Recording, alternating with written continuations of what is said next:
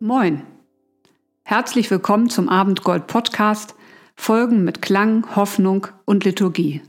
Ich bin Anne und freue mich, dass ihr bei dieser Episode dabei seid.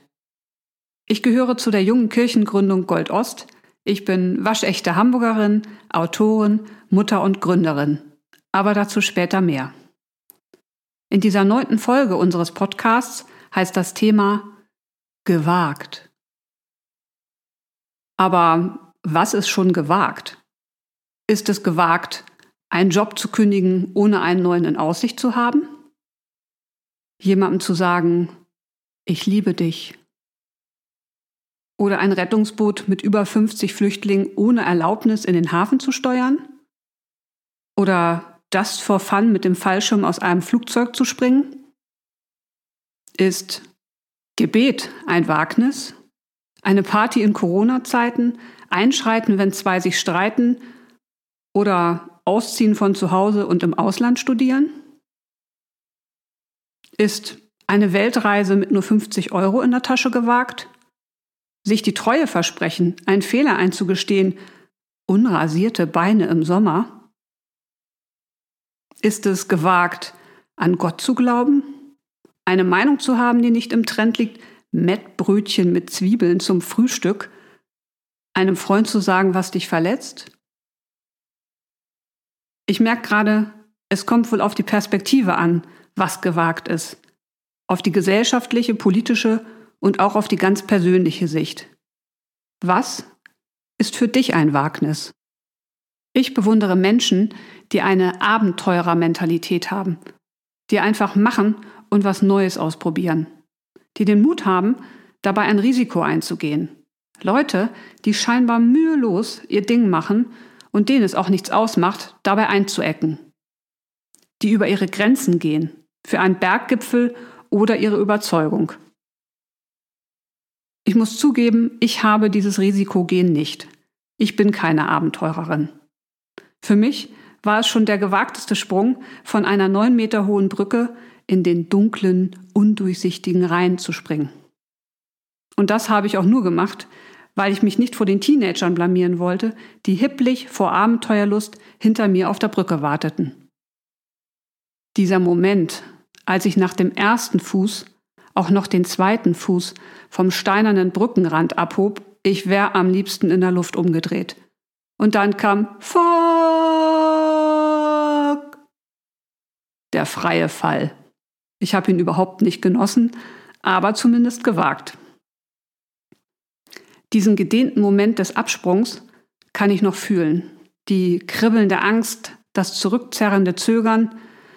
Diesen Moment kenne ich auch phasenweise. Wenn ich merke, etwas Gewohntes in meinem Leben trägt nicht mehr, hat sich totgelaufen, aber etwas Neues ist auch noch nicht konkret. Da zögere ich, das Gewohnte aufzugeben und das Neue zu wagen. Denn das ist ja ungewiss. Ich kenne es ja noch nicht. Mit dem Neuen könnte ich scheitern. Das ängstigt, zumindest mich. Das Wagnis ist halt ein Quäntchen freier Fall. Wozu ist das Neue überhaupt gut? Komfortabler ist ja das Gewohnte. Es kostet uns viel weniger Kraft. Aber das Neue erweitert halt unsere Grenzen. Es zeigt uns neue Länder, Orte und Menschen. Das Neue lässt uns Dinge fühlen, sehen, riechen, hören, die uns bisher verschlossen waren. Das Neue lässt uns wachsen. Das Neue lässt uns auch neue Dinge schaffen und lernen, Neues lieben. Manchmal fangen wir auch an, neu zu denken. Unsere Überzeugungen ändern sich, auch unser Blick auf Gott und die Welt. Neues setzt in Bewegung. Neues ist spannend, voller Erwartung, es fordert heraus. Außerdem, das Neue geschieht einfach. Das Studium endet, der Beruf beginnt. Deine WG löst sich auf und du musst eine neue Wohnung suchen. Du verliebst dich oder trennst dich. Im Job gibt dir die Chefin neue Aufgaben. Die Kinder ziehen aus, auch eine neue Phase beginnt. Vielleicht endet deine Zeit im Beruf und du startest in die Rente. Das Neue passiert uns. Manchmal stürzen wir uns freudig hinein, und manchmal zieht uns das Neue hinter sich her wie ein störrischen Rauhardackel an der Leine. Was mich am Neuen fasziniert, ist seine kreative Kraft. Das Neue ist eine Schöpfung. Es hat Dynamik, da ist kein Stillstand und keine Leere. Das Neue begreife ich auch als einen christlichen Grundwert, als geistliche und menschliche Freiheit. Da ist ein weiter Raum, den ich gestalten kann. Ich habe Gott kennengelernt als einen Schöpfergott, der uns ermutigt, gestaltet euer Leben und diese Welt kreativ. Wir haben viele Möglichkeiten, Neues zu tun. Auch Jesus schlug damals sehr viele neue Wege ein und durchbrach dabei religiöse und gesellschaftliche Grenzen. Er lebte echten Pioniergeist und beeindruckte damit viele Menschen. Deshalb hörten viele auf seine Worte. Wie zum Beispiel Simon, ein enger Freund und Schüler von Jesus. Er war ein erfahrener Fischer, der aber einmal in einer sehr arbeitsreichen Nacht keinen einzigen Fisch fing. Stundenlang fuhr er mit seinem Boot auf dem See Genezareth umher und warf die Netze aus, ohne Erfolg. Als Jesus das mitbekam, sagte er zu Simon und seinen Kollegen, Fahre hinaus, wo es tief ist, und werft eure Netze aus. Wir hören ein Gedicht. Es liest meine Freundin Amelie Gräf. Gewagt. Fährst du hinaus, wo es tief ist? Wo du den Grund nicht siehst, nur die See? Wellen, Weite, Schönheit und Gefahr, sie trägt dich hinaus zu Traumstrand oder Sandbank. Folgst du der Stimme? Macht keinen Sinn, Mühe. Aber Herz überstimmt doch Sinn und Verstand. Du steigst in die Nussschale, ruderst, wirfst Netze aus, machst den Fang deines Lebens oder Bleibt er aus? Wartest, bis es dunkel wird und die Angst zu dir spricht. Geh, wo du wohnst, weißt du? Gewohnt schont.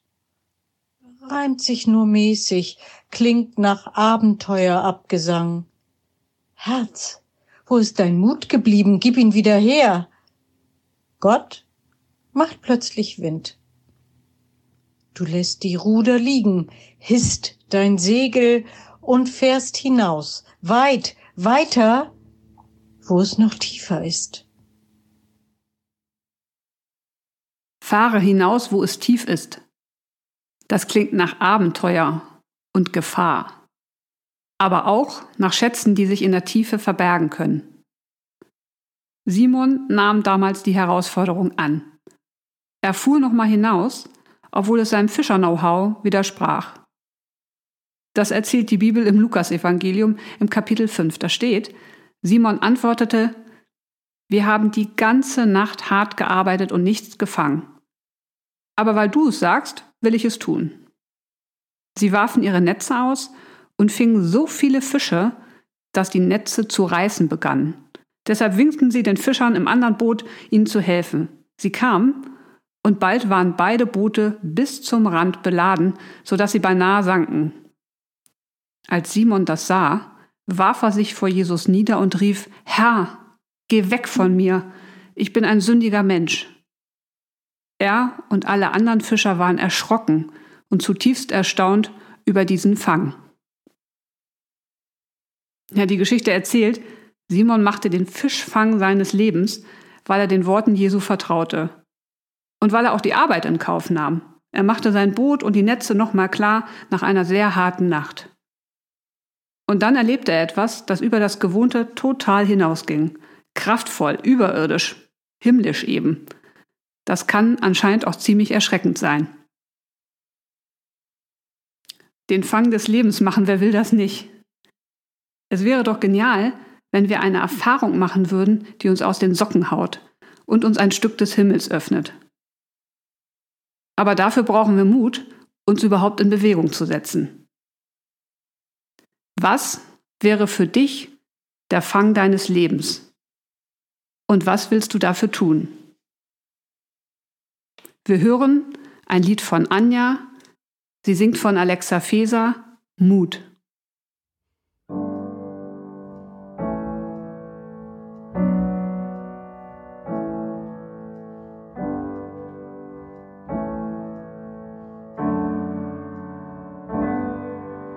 Mut ist eine Frage, deren Antwort schmerzen kann.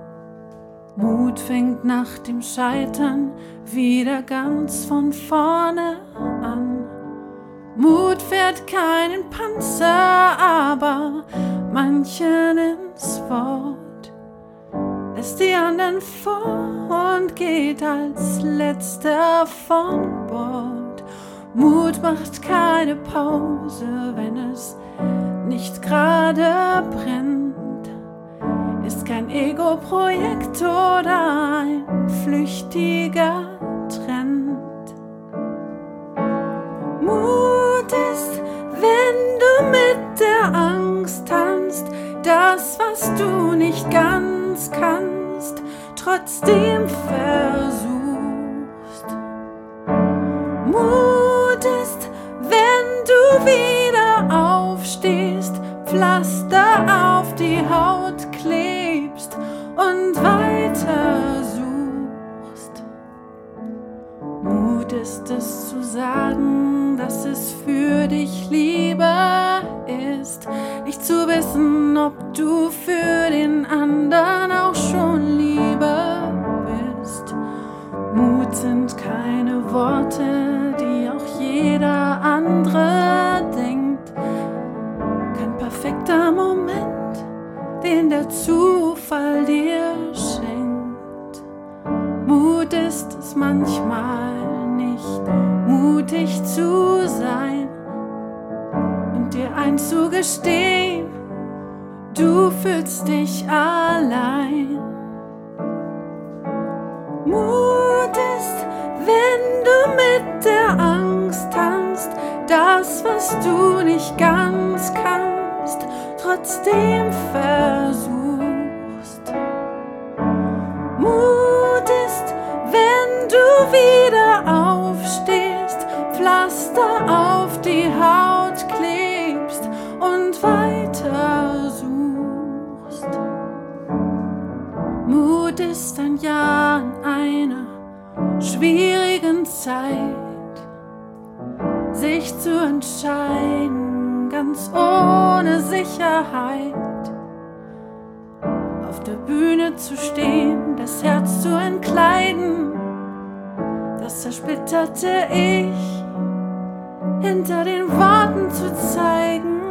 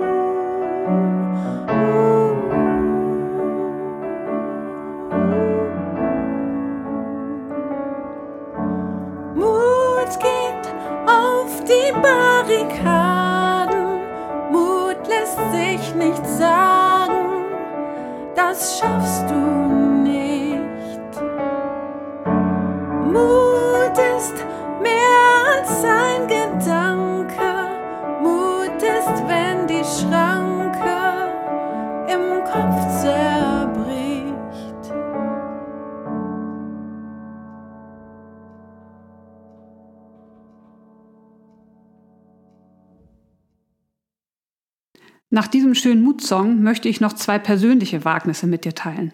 Vorweg muss ich sagen, mutig sein ist überhaupt nicht meine Stärke. Ich fühle mich eher ängstlich und nah am Scheitern gebaut. Aber trotzdem spüre ich immer wieder eine innere Notwendigkeit, einen Drang, manchmal auch eine Verantwortung, neue Dinge anzupacken und neue Projekte zu starten. Manchmal, weil ich denke, das kann doch nicht so bleiben. Das sollte schöner, lebendiger, besser werden. Und manchmal, weil ich mich frage, wie will ich eigentlich leben? Ich möchte meine Vorstellung von meinem Leben in die Realität bringen. Ich möchte es bewusst gestalten und ich fühle auch, dass Gott mir die Freiheit und den Rückenwind dafür gibt. Ich muss nicht nach Schema F leben oder arbeiten. Ich kann neue Wege gehen. Deshalb bin ich auch eine Gründerin. Ich habe zum Beispiel mit Dorothea und Detlef 2012 das Stadtverändererloft in Hamburg gegründet. Das ist auch der Ort, an dem wir uns häufig als Gold Ost treffen. Das ist ein Coworking Loft für Arbeit und Impulse, Wir haben es initiiert, weil wir selbst einen schönen Raum zum Arbeiten haben wollten und weil wir mit Menschen eine Bürogemeinschaft teilen wollten, denen es wichtig ist, unsere schöne Stadt Hamburg mitzugestalten, mit ihrem sozialen oder kulturellen oder christlichen Engagement. Deshalb haben wir unser Büro auch so steil Stadtverändererloft genannt. Das 270 Quadratmeter Loft zu mieten war für uns ein Riesenwagnis. Noch ein paar Jahre zuvor hatten Dorothea und ich es uns als frische Freiberufler kaum zugetraut, zu zweit einen 20 Quadratmeter Raum als Büro zu mieten. Wir haben privates Geld investiert, um das alte raue Loft netzwerkfähig zu machen und als Bürogemeinschaft einzurichten. Und wir wussten ja auch gar nicht, ob unsere Idee überhaupt ankommt. Heute arbeiten im Stadtverändererloft an 14 Schreibtischen Freiberufler, Start-ups, soziale und christliche Institutionen – wir teilen unser Wissen, das soziale Engagement und teilweise auch den christlichen Glauben miteinander. Natürlich kostet es Dorothea und mich neben unseren Jobs Zeit, Herzblut und manchmal auch Nerven, das Loft zu betreiben. Aber nach acht Jahren liebe ich es immer noch, dort zu arbeiten.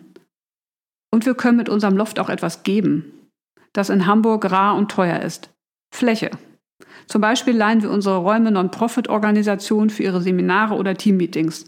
Gemeinsam wirken wir gelegentlich bei Initiativen im Stadtteil mit und kreieren schöne Veranstaltungen von der Lesung bis zur Party. Das wäre ganz bestimmt nichts geworden, wenn wir nicht unsere zaudernden Herzen ermutigt hätten, jo, wir können eine Arbeitswelt gestalten, wie wir sie uns wünschen. Noch ein weiteres Wagnis möchte ich mit dir teilen. Als mein Mann Hannes und ich recht frisch verheiratet waren, fragten wir uns, wie wollen wir eigentlich als Paar leben? Und wie wollen wir mal leben, wenn wir Kinder kriegen sollten? Wir konnten uns einfach nicht vorstellen, später in einem Einfamilienhaus am Stadtrand zu wohnen, als Kleinfamilie hinter der eigenen Hecke, wie es viele Familien aus unserem Umfeld machten. Das passte irgendwie nicht zu uns. Außerdem wollten wir gerne mitten in der Stadt wohnen bleiben, aber nicht so in einer anonymen Nachbarschaft wie bisher. Als wir darüber so nachdachten, flammte ein alter Traum in mir wieder auf, den ich schon mal mit Freunden verfolgt hatte, als Hannes und ich uns noch gar nicht kannten. Die Idee von einem großen Haus, in dem mehrere Generationen unter einem Dach wohnen. Rentner, Studenten, junge Familien, WGs, Singles, ein Mix an Leuten, die füreinander da sind, auch praktisch Dinge teilen, miteinander beten können und die Nachbarschaft mitgestalten. Hannes war von der Idee gleich begeistert. Wir fingen an, uns umzuhören und Freunden davon zu erzählen. Dorothea und Detlef, mit denen ich schon mal so ein Projekt verfolgt hatte, sprangen mit auf. Wir erfuhren, dass die Stadt Hamburg regelmäßig frei werdende städtische Grundstücke für solche Projekte ausschreibt. Wir blieben dran, unsere Gruppe wurde größer. Aber lange Zeit war kein konkretes Grundstück dabei, das zu uns passte. Dann kam eine passende Ausschreibung und wir bewarben uns mit einem Konzept. Die Bewerbung schrieb ich zusammen mit Dorothea, während ich unseren frisch geborenen Sohn im Arm hielt. Die ganze Geschichte zu erzählen würde jetzt den Rahmen dieses Podcasts sprengen. Jedenfalls zogen wir 2015 nach fünf Jahren mit vielen spannenden und nervenaufreibenden Phasen tatsächlich in unser Mehrgenerationenhaus ein. Wir nennen es Wohnprojekt Mehrwerk. Auch wenn bis zum Einzug manches anders gekommen ist, als wir es erwartet haben, ist es ein großes Geschenk, dass wir jetzt so leben dürfen. Mitten in der Stadt, trotzdem grün und autofrei, in einer Hausgemeinschaft, in der man die eigene Wohnungstür gerne offen stehen lässt und füreinander da ist. Wieso erzähle ich das? Weil ich dazu ermutigen möchte, eigene Wege zu gehen, neue Dinge zu wagen und auch neue Orte zu gestalten, die du brauchst oder die unsere Welt braucht, damit sie schöner wird. Dieser Podcast klingt mit einer kurzen Liturgie aus, in der wir zur Ruhe kommen. Wir hören auf Musik, Worte und die Stille und richten uns auf Gott aus. Ich zünde eine Kerze an. Wir hören auf ein Instrumentalstück von Anja.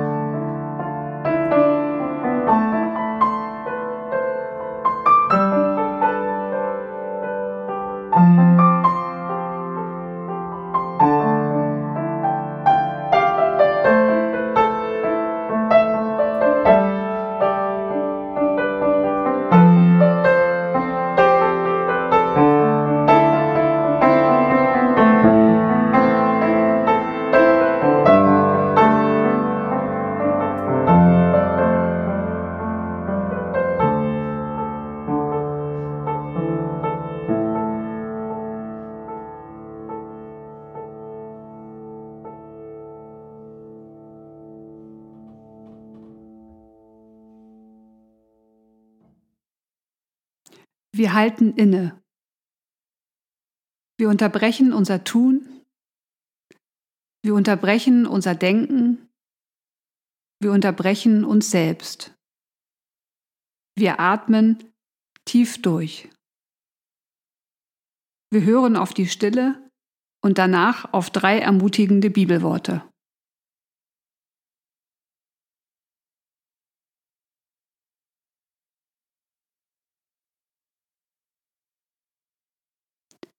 Sei getrost und unverzagt und mache es.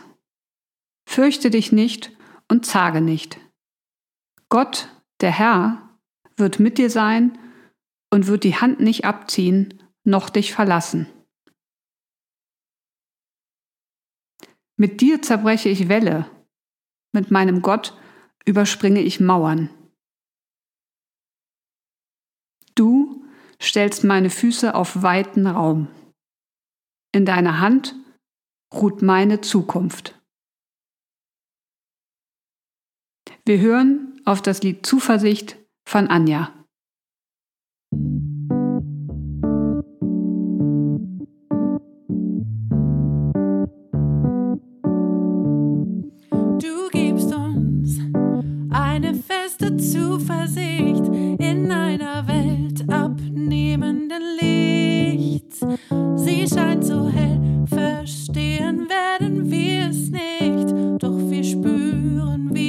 ensemble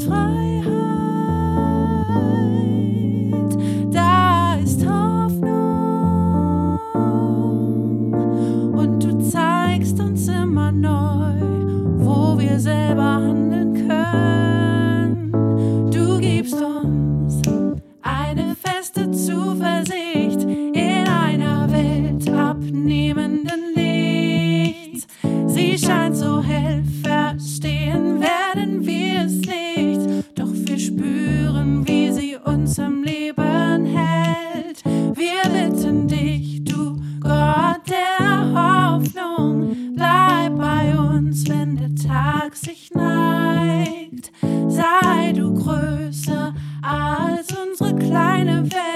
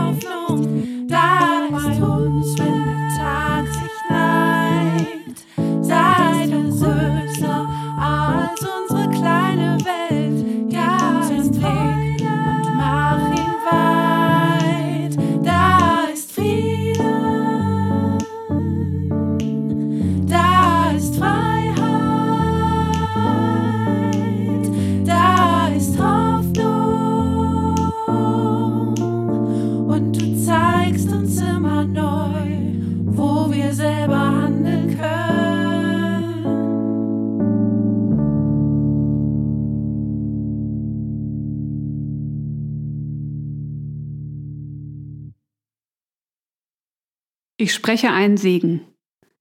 Der Herr segne dich und behüte dich. Er schaffe dir Rat und Schutz in allen Ängsten. Er gebe dir den Mut, aufzubrechen und die Kraft, neue Wege zu gehen.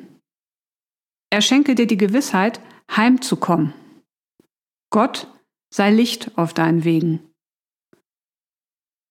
Er sei bei dir, wenn du Umwege gehst. Er nehme dich bei der Hand und gebe dir viele Zeichen seiner Nähe. Er wende dir sein Angesicht zu und gebe dir Glück und Frieden. Amen. Das war Folge 9 unseres Podcasts. Danke für dein Zuhören und Dabeisein. Ich wünsche dir viel Mut für alle deine nächsten Wagnisse. Und vielleicht sehen wir uns ja mal demnächst live im Hamburger Stadtveränderer Loft und tauschen uns darüber aus. Bis dahin, hab es gut.